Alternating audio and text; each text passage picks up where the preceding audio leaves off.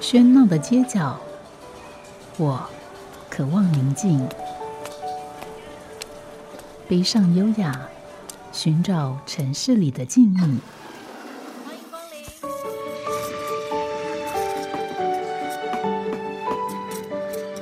临。一杯拿铁问候，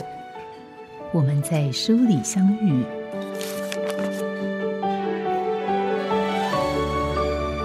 在转角现微光。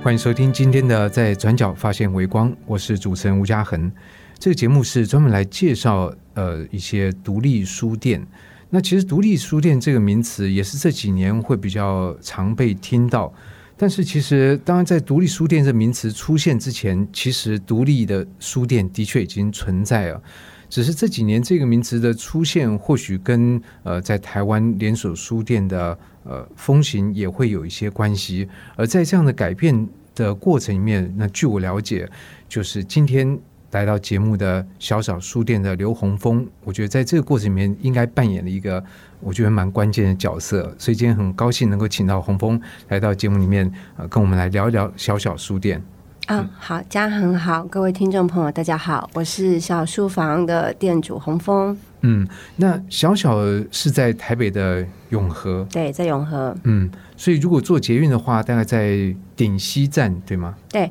我们其实离顶溪捷运站二号出口步行。呃，大概呃不到十分钟的距离，或者是从一号出口骑 U Bike 也可以，因为我们的斜对面国小就有一个放 U Bike 的站，所以交通以目前的书店来讲，我们的交通其实算是算是方便的，只是永和可能对于比较远的读者来讲。就比较陌生，所以他会觉得好像很远这样子，对对。但其实没有想象中的那么远，对，蛮近的。嗯嗯。那所以小好在现在这个地方多少年了呢？其实这个点是我们第二次搬家。那我我们在搬呃搬家的时候，我们都把它取作一点零、二点零、三点零。就是一个升级版的概念，所以现在是二点零，现在是三点三点零三点零，所以已经搬了两次。对，已经搬两次了。然后三点零这一次搬家，主要是二点零那边他们要就是附近要都更。那原先的空间会被拆掉，大概三分之一。那都更的话，盖房子其实也会蛮吵的，对书店经营比较不利。所以那个时候决定要拆的时候，我们就在永和也是在找了一个新的地点。不过在二点零，我们经营了七年，是一个比较关键的时期，这样子。所以在一点零，因为我的印象里面好像没有到三点零这样，我觉得可能搬过一次，但是呃，第一次的这个店，其实在那个地方时。间比较相对来讲比较短，对那边大概两年多，因为它实在离捷运站然后太远了。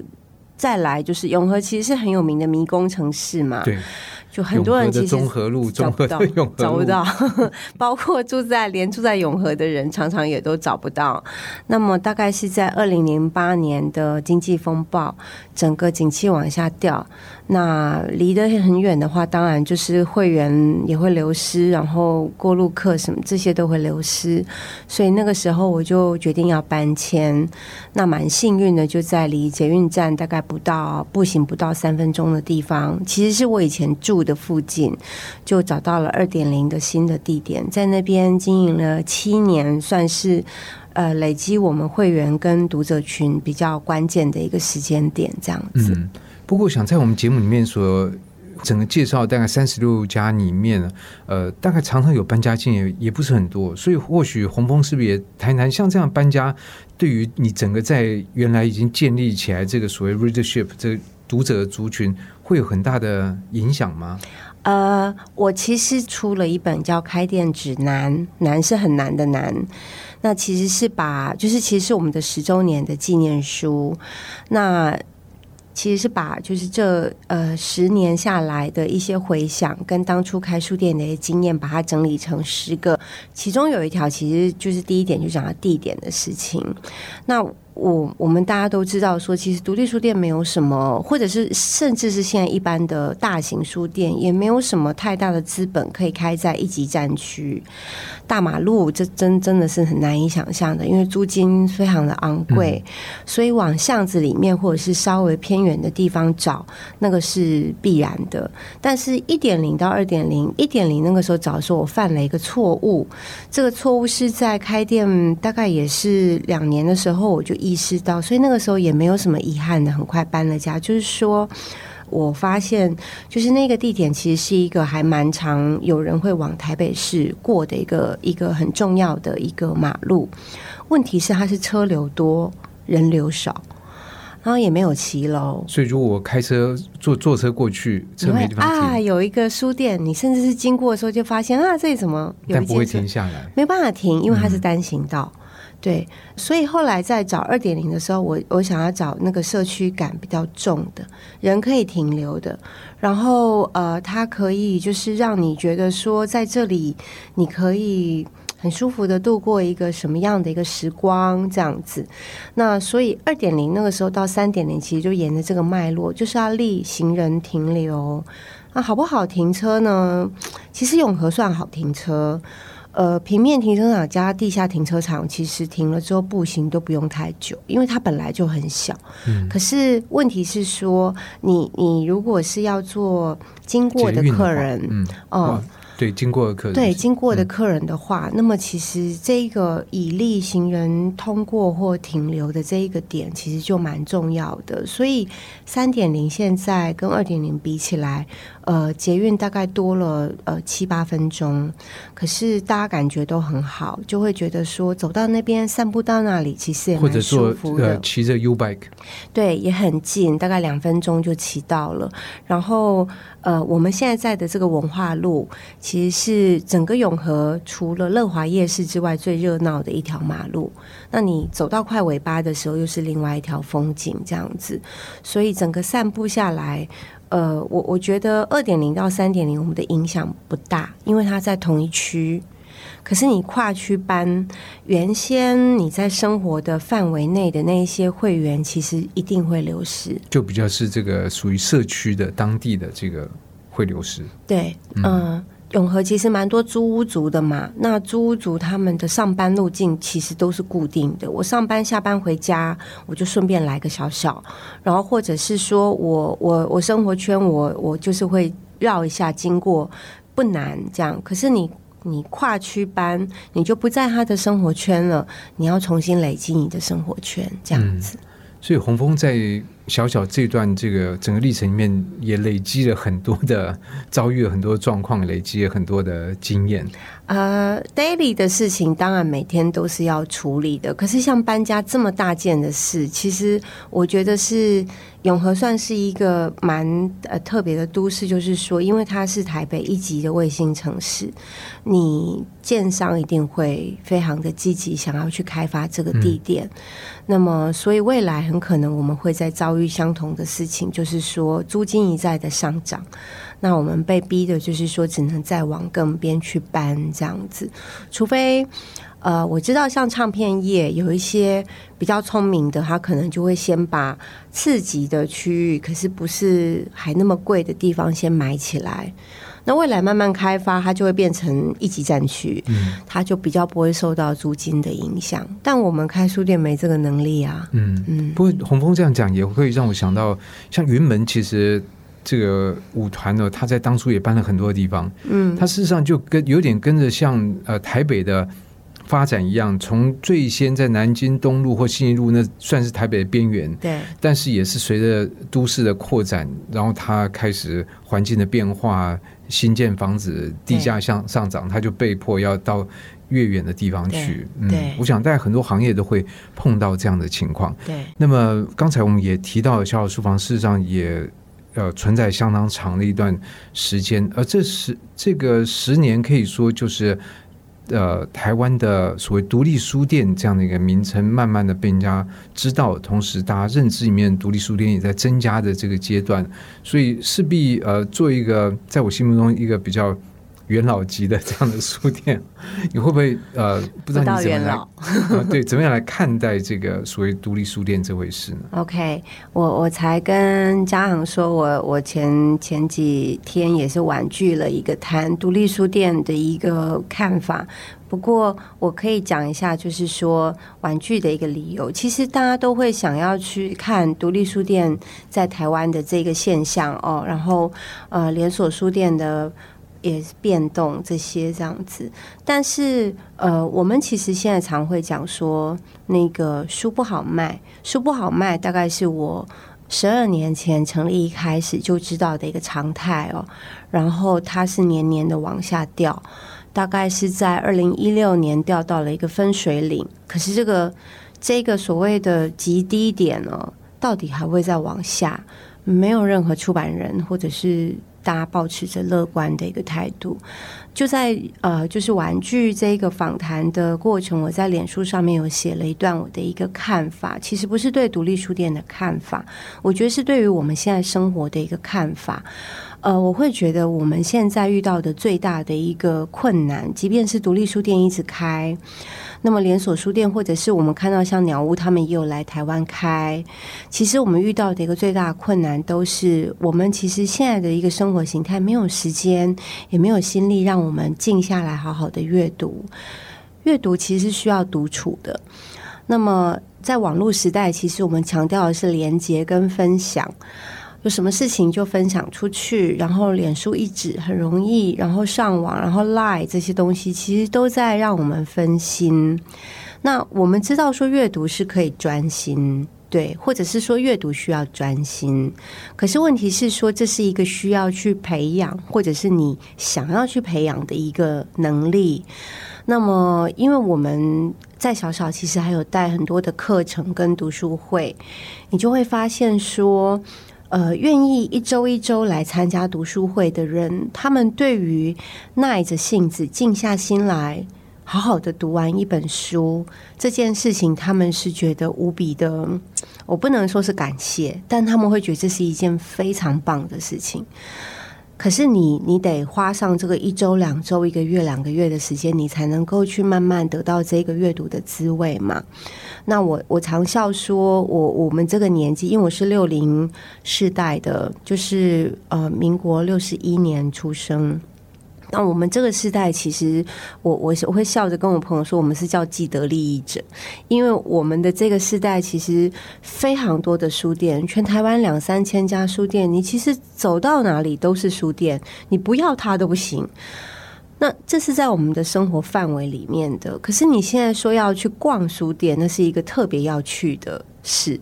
你的生活里面有多少必须要特别去做的事呢？对不对？啊，我要特别去买菜，特别去买什么？没时间，我干脆去阅读。对，特别干嘛？我我干脆就上网算了。可是你要知道，有些事情是不能别人代替你做，比如说独处这件事情，比如说静下心来去思考一些事情。那这些都跟连接，就是这些都跟阅读有关系嘛。所以，当我们失去这个时间跟能力的时候，我们去谈阅读这件事情是非常的不实际。我当然可以去卖一些你不需要花太多时间或心力的轻松书，可是我们在讲阅读的时候，其实谈往往在谈的不是这一类的书。呃，我们在谈的往往是那些可以帮助你在你的人生当中独立去面对某些处境或思考，或者是说它可以让你的呃生命面对未来我们可能会遇到的内在的一些困境，它会有帮助的书。那书阅读的范围当然可以说非常的广泛，可是比如说我我也会在网络上面推书，你就会发现说。呃，我推十本很困难的书，我可能每一本平均可能有多少人买？可是我推很轻松的书的时候，那个就爆量，立刻就很多人想要轻松一下。我们的生活压力非常的大，呃，各行各业其实我觉得都一样。那在这个环境压力底下，我们的时间都被切割的非常的零碎，所以要在这个零碎的时间去去跟阅读相处，我觉得需要一点决心。然后我我我会觉得现在的独立书店或连锁书店其实遇到的问题。大问题其实都是一样的，就是买书的读者到底去哪里了？嗯，这的确是一个更源头的问题，因为不管呃书店开多少，或书店用什么样貌，它是用什么样的说获利模式、经营模式，最根本、最根本就是到底人呃有多少在阅读。特别就一个产业的角度来讲，是这些人愿意。呃，不是要去借书，也不是要把书偷来，而是去买书来读。这件事情其实才是支持，不管是独立书店、连锁书店也好，这整个这个相关产业最重要的基础，其实是在那边。那刚刚洪峰所讲的，也就是说，这个基础本身在现在其实出现了一些问题。这就我们这个用个比较的角度来看，觉得，哎，好像现在人呃愿意读书的时这个时间变少了，意愿也也也降低了。然后一些可能比较严肃的、比较厚的书就变成比较难卖，而刚才洪峰所提的一些比较轻松的这些东西就比较好推。可这是一个很大的诱惑，就是一边是你只要推一下它就动，对；一边是推三下它可能动一点，对。那这个对于书店的经营业者来讲，不会觉得很大的诱惑，说我还是去动那个 容易的好了。呃，小小比较不会，因为我刚刚讲嘛，我推十本很难动的书，它平均动一下，总加起来的量，如果可以等于或超过我推一本，那不是很开心吗？嗯，哦，因为我开始在网络上面会去推广书的时候，其实是抱着呃多一本是一本，因为讯息时代，我们的接受讯息其实是反而是封锁的，就是你你有一个同文层，你 always 只能接触到你感兴趣的东西。不管你是上网络书店，或者是上就是网络，其实你你接收到的讯息都是被筛减的。可是你看我的脸书的时候就不会，就是我会平均，比如说，嗯，这个东西我就平。当然，脸书它还是会筛减，所以我会鼓励大家说，没事就点进来我的，就是总 total 把它每一天的大概浏览一下，你可以获得一些呃，就是比较不一样的讯息，或者是我们也有一些。选书，我们有一个叫做选书直送小组，就是你可以加入我们的有一个启动方案。那么我们有一个特别的平台，那里面就是可以看得到我在这个月帮你们所选的书，大概每一个月三四十本左右。对于一般的人来讲，也够多了。其实非常多，非常多，一个月三四十本。对，可是你不是全买啊，你一定是看，哎，有哪一些我有感兴趣，或者是说我我所推荐的文里面这个领域，或许你没有接触过。可是你想试试，或是甚至我们还有克制化的课定，就是你可以告诉我，就是你你读的阅读的范围，那么我会根据你的阅读范围再帮你扩展或者是加深。那这个都做不太，就是你你知道人的能力跟时间是有限嘛，所以类似像这样的东西，我们一定不可能接的多。可是对我来讲，这都是扩散种子跟扎根，就是包括我们做读书会，或是做各式各样的阅读活动，我们其实都是希望能够慢慢让我们的读者成为你有自动选好书的能力，然后你你去经营你自己的阅读花园，你不是只是会根据排行榜或者是谁在推什么书，然后你就盲目的买，然后买了之后你会觉得这不是我要的。慢慢就会放弃了。其实不是你要的这件事情还不打紧，比较困难的事情是说，当你一直都在寻找，可是你找不到的时候，你你其实很容易就是会放弃这个领域。你会觉得阅读好像没有办法给你什么回馈，书好像都没有什么有趣的，然后也一直 catch 不到我我的问题或我想要的。我们其实遇过蛮多这样的读者，嗯。所以其实，呃，洪峰在这边事实上也开始讲到，就是小小怎么样做一个书店，他怎么样跟这个读者发生关系。那么，我想这件事也是在节目的后半我们会比较 focus 来谈的，就是想好做一个书店，我们先不要说独立独不独立，而做一个书店，它怎么样跟读者发生呃各种不同的一个关系，不不管在实体上面还是透过网络上面。我们先休息一会。好家庭联播网，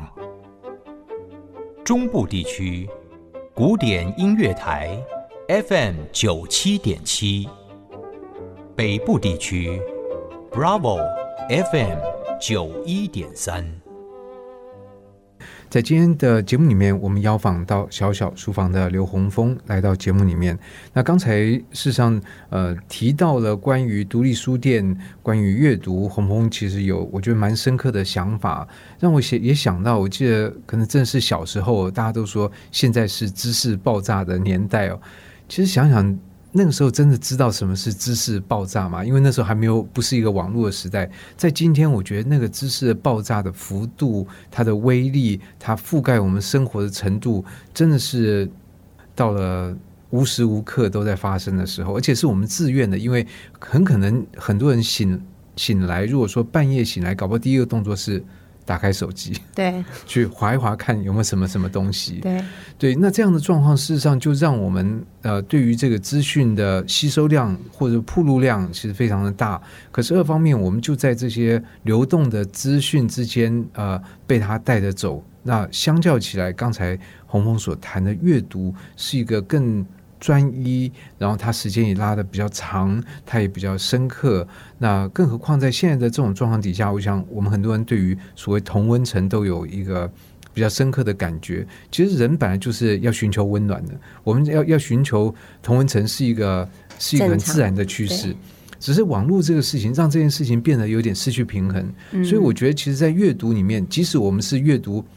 同温层的人。所读的书，其实每本书，我觉得它一定会把我们带到一个陌生的地方去。即使里面有些东西是我们所呃这个熟悉的，所以呃，我觉得阅读这件事情，在在现在这个时代，尤其透过刚刚洪峰所提到，我觉得他的确，如果有这样一个机制或者机会，大家比较安静下来，花比较多的时间来读一本书，这种。过程所得到的回馈，其实是支持很多人一本一本读下去的对一个动力，重要的关键。不过，呃，我我要先讲一下，就是过去有一些人会觉得独立书店都不不擅长用网络。实际上刚好相反，对，以前会有一些人这样觉得。我的觉得这是一个错觉吧？哎，这是一个错觉。对，其实像我我自己是九七年，差不多是是网络刚刚开始的时代，我们就接触了。我非常喜欢玩网络，各种网络新的东西几乎都很喜欢碰。其实独立书店里面也有一些背景，不乏是工程师的。可是为什么我们对于网络这么的谨慎？其实就是。在于你其实非常的了解它的一个本质，它其实它的可以说它的重量跟跟它对于我们的意义，其实是跟实实质的生活其实是一样的。会觉得说你在网络上面交朋友就比较虚幻吗？没有，可是它可能代表另外一种样态。所以像前阵子也很有趣，我看到有一个人分享，国外有一个有一个人，他决定就是跟他的连友。每周约一个出来碰面，嗯，然后大家就觉得哇，好，好像很不错哎，什么这样子。是不错，对，所以其实这代表一件很有趣的事情，就是说我们其实还不太能够肯定全然在网络上面的生活，所以你会觉得我实体，我好像应该要跟网络有一个什么样的接触或者是连接这样子，那。我讲这件事情带回来，就是说，小小虽然是从实体开始的，但是我们其实在网络行销或者是网络的呃群体上面的接触，其实是抱着同样的敬重或者是重视来来经营。嗯嗯，那我相信听众朋友事实上，呃，我们当然也可以实体的，比如到台北去拜访，去小小书店走一走。当然，我们也可以在网络上面去看到。那如果对于一个呃，还没有这样经验的人来讲，你会怎么样介绍他在网络上面接接触到小小的经验？他会有什么可以预期的吗？他会发生什么事情吗？通常，比如说加我个人的脸书，我都会。先警告他说，你会被大量的书跟猫轰炸这样子，因为我每天拍的就是这两样东西。但大家好像都蛮甘之如饴的，就是也喜欢书，也喜欢猫，或者是喜欢一些动物，当然也有一些社会议题这样子。其实我我自己的脸书就是我个人的生活的某一个样貌嘛，当然不是全部这样子。可是为什么我们不做，比如说网络书店或是什么这些来扩大这个经营面呢？我觉得是这样子，就是。嗯，那个大的东西你要有大的投资，那大的投资里头，你很多东西必须要呃制式机械性，或者是说它一定要呃依赖机器多。但我觉得，就是其实那个乐趣啊，我觉得往往都是在于，比如说你你从远方跟小小买书，跟跟博客来或者是跟读册买书什么不一样？其实常跟我们远方买书的客人，他们打开的第一件事情不是看他们买了哪些书，你一定想不到他会先看到什么。哎，我真的不知道，你真的不知道对不对？是传单，因为我们是实体店面，会有非常多的店家或者是各式各样的译文讯息拿传单来给我们。那传单不重嘛，所以我们就在打包的时候还有空间，就顺便放进去。对，所以你会接收到各地，因为也不一定都是台北的讯息，有时候可能台中或是哪边的也会来摆，或者是他在那边有一些活动，你其实可以看到相关的传单。那你们不可能全部都放。当然挑着放，怎么挑？嗯，随意挑，或者是说，我们知道我们有哪一些会员，对，他会特别对喜欢哪些东西，那我们就会把它放进去。他们对这件事情都。了然于心，就是我常会笑说啊，就第一件事情就是要看那些有的没有的。他说他们就会在网络上面回馈说，那些有的没有的，就是乐趣所在。当然，因为这些书都是他们有想过，然后喜欢，然后想要买的书，收到书的喜悦，我觉得大概就是是这是必然的。可是到底还多了什么？我们在做这件事情的时候，其实并没有多想。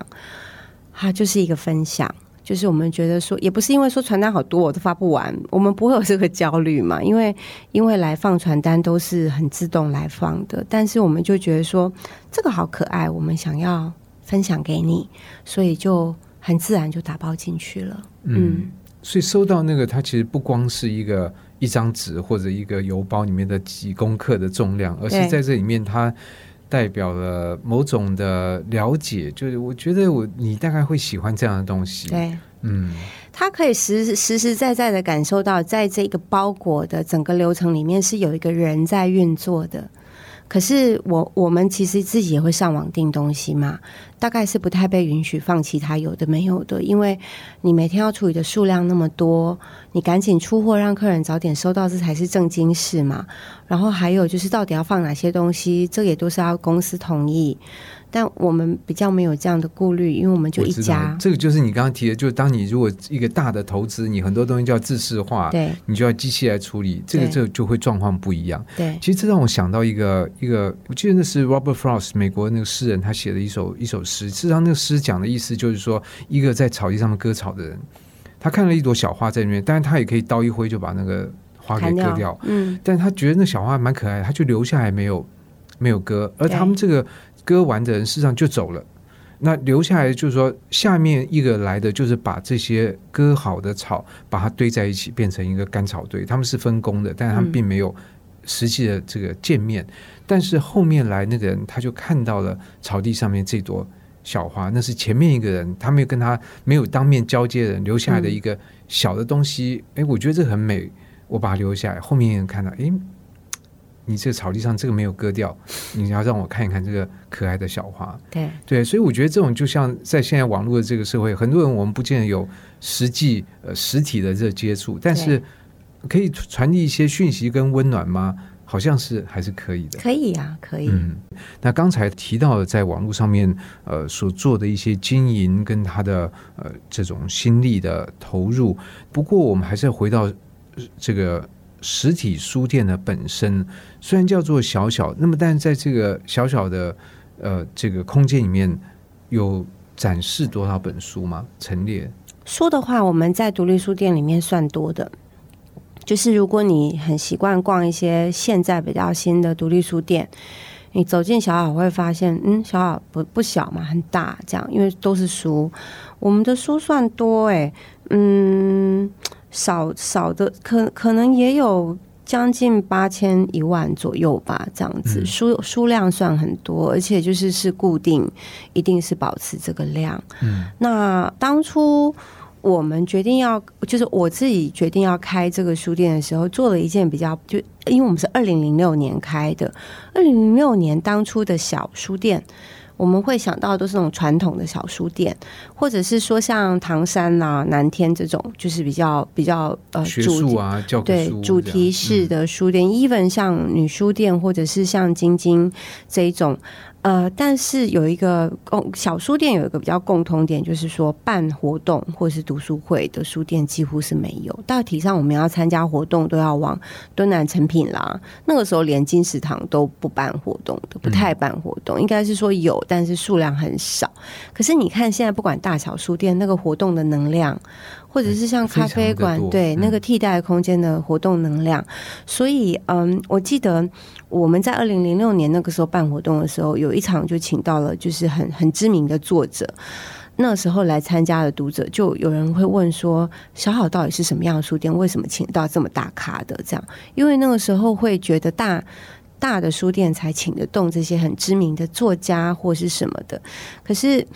我们开始会想要有办活动，或者是说，其实不是办活动，而是那时候开书店的时候，我就希望有一个很小的空间。不大，大概可以容纳个十个、十几个人，可以让我有地方可以办读书会。嗯，办读书会这件事情，是因为在开书店之前，我在社大呃做就是文学课的讲师。那我们就会发现说，他们对于精读，或者是对于再更慢的去好好读完一本书是有需求，或者是说读很难的书，他们是有需求的。那很难的书，你当然不可能一一次就读完嘛。所以我那个时候就希望能够开三种读书会，一个是文学，一个是哲学，一个是社会学。社会学跟文学是几乎在一开始的时候我们就开始办了。哲学读书会是一直等到我的很好的朋友去法国都念完哲学博士回来了，我才真的找到人来带。所以其实它是我的一个梦想，就是说这些属于高等学院里面的学科，我们认为它不是属于高等学院里头的。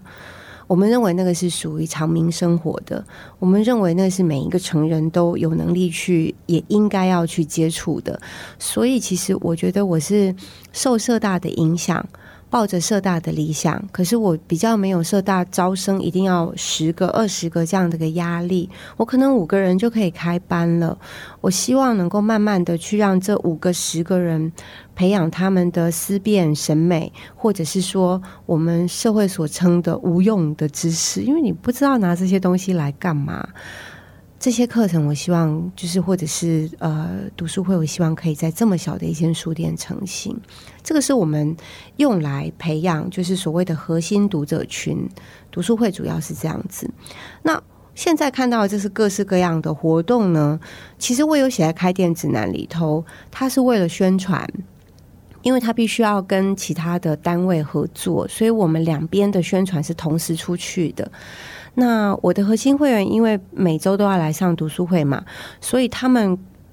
这一周要再挑一个时间，一周来两次之间远远不拉几的书店，肯定要很棒的活动才行。所以那个时候我们就设定说，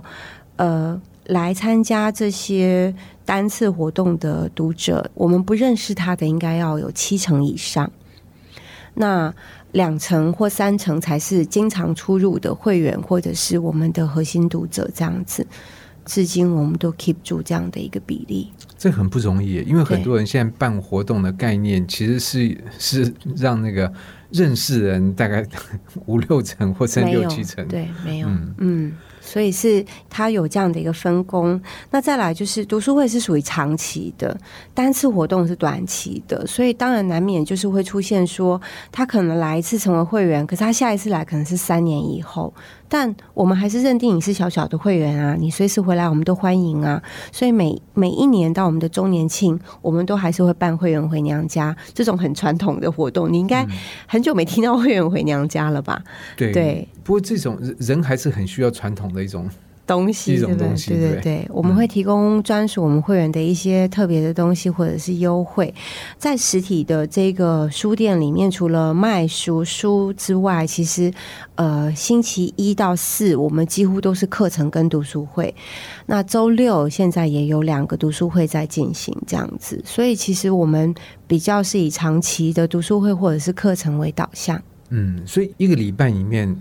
是每天差不多每天都会有嗯，只有星期五晚上是空着的，可是星期五晚上会有单场的一些呃，比如说新书发表会啦之类的活动。嗯，所以等于这个活动的频率能量其实相当惊人。那你有大概一个概念，比如说从小小到现在，你们办过了呃几不要说几次，而是说几个系列的这样的。读书会，因为你刚刚提到读书会，它不会是一次的。读书会，大家都是长期的。比如说，那个名称就叫文学读书会。我们现在分成两个，一个是世界文学读书会，一个是华文读书会。华文读书会大概是很多年了，七八年前就分出来，它成为就是我我每轮带完，因为是另外一个 leader 在带，也是跟着我呃读很久的一个学生，那也是我们小写出版的主编。那他他对于带华文，他比较有感觉。所以呢，呃，华文读书会跟世界文学读书会就是挂在文学读书会底下，嗯，它只有书目上的不同，嗯，可是它的方向都是一样的。那或者换个问法，有没有呃大概一个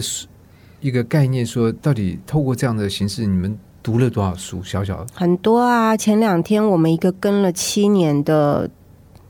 都是读者，他才那边算，就是七年来他跟着读了八十本，八十本都是很难的，什么裸体午餐啊，什么。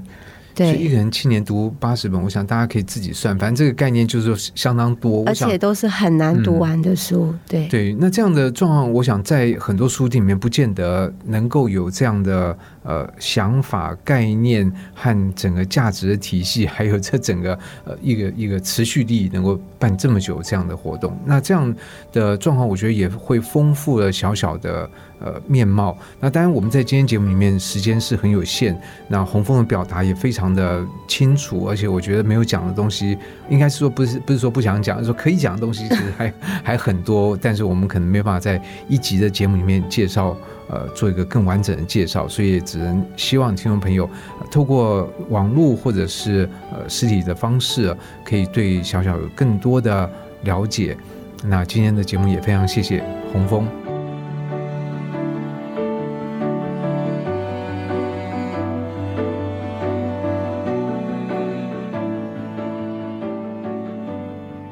谢谢您的收听。听完这一集，不妨也到书店走走，或许会有新的收获。如果您想比 Podcast 更早一步收听第三季的最新内容，台中的朋友可以锁定广播频道 FM 九七点七古典音乐台。我们将从七月起到十月底，每周六下午两点到四点播出。如果是不方便收听广播的朋友，你也可以透过手机或电脑网络收听。只要网络搜寻古典音乐台 FM 九七点七，就可以找到官网，直接线上收听。我们下集再见，拜拜。